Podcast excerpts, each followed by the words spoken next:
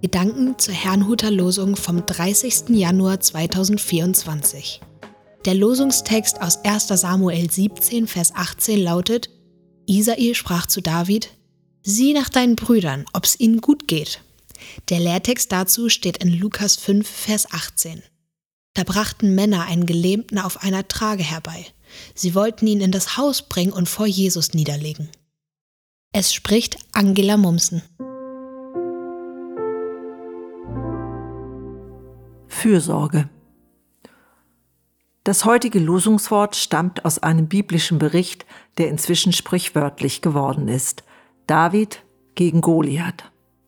Doch heute geht es um das, was überhaupt dazu führte, dass der Hirtenjunge David auf den Riesen Goliath traf und ihn anschließend im Kampf besiegte. Es war die Fürsorge Isais, der wissen wollte, ob es seinen Söhnen, die für Israel kämpften, gut ging. Deshalb schickte er seinen jüngsten Sohn, David, dorthin, um ihm Bericht zu erstatten. Als David ankam, sah er jedoch, dass es nicht nur seinen Brüdern, sondern dem gesamten Heer Israels mehr als schlecht ging. Seit 40 Tagen sahen sie sich mit einem Gegner konfrontiert, der sie in Furcht und Schrecken versetzte, Goliath. Sie waren wie gelähmt. Doch durch David, den nicht einmal die eigenen Brüder für fähig hielten, ja dem sie sogar niedrige Absichten unterstellten, kam die entscheidende Wende und der unmöglich geglaubte Sieg. Im Lehrtext geht es um einen Mann und seine Freunde. Sie wollten zu Jesus, damit er ihren Freund, der gelähmt war, heilte.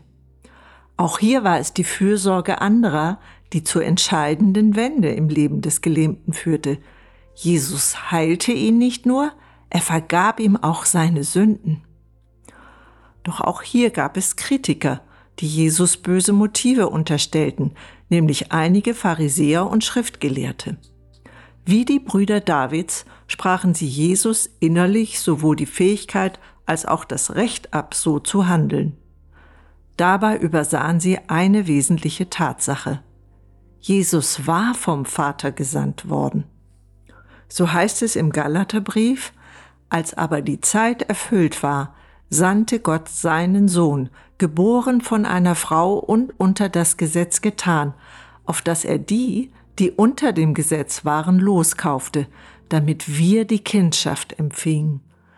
Die Fürsorge Isais sowie die der Freunde sind lediglich ein Abglanz der Fürsorge Gottes.